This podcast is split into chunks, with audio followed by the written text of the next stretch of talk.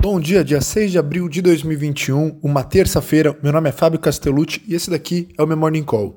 As bolsas estão mistas nessa manhã de terça-feira. O Eurostop, o Eurostox sobe 0,8% e o futuro do S&P e do Nasdaq recuam 0,2%. Isso após o Credit Suisse reportar mais de 2 bilhões de dólares em block trades, ou melhor, em uma única oferta gigante no mercado. As bolsas na Ásia fecharam com sinais mistos nesta madrugada. Nos Estados Unidos, o Senado decidiu que os democratas podem usar regras orçamentárias especiais para evitar uma obstrução do Partido Republicano, só mais duas vezes, preparando o terreno para que a agenda de infraestrutura do presidente Biden possa ser aprovado com a maioria simples de votos.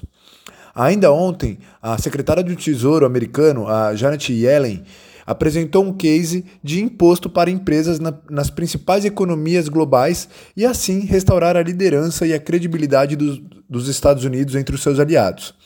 A proposta tributária marca o retorno dos Estados Unidos nas negociações da OCDE, que conta com cerca de 40, 140 países. Isso para desenvolver um acordo global sobre taxas mínimas.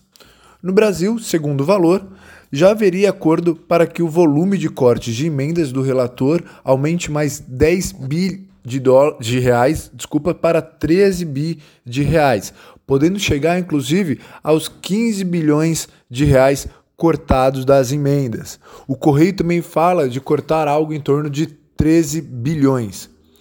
Hoje, na agenda do Banco Central, o Roberto Campos Neto participa de um evento de uma grande instituição financeira às 11 horas da manhã. A gente deve ver isso já na mídia.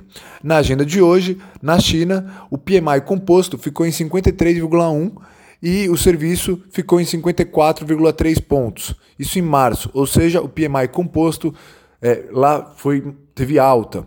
No Japão, o consumo da família caiu 6,6% e o ganho de dinheiro também caiu 0,2% em fevereiro.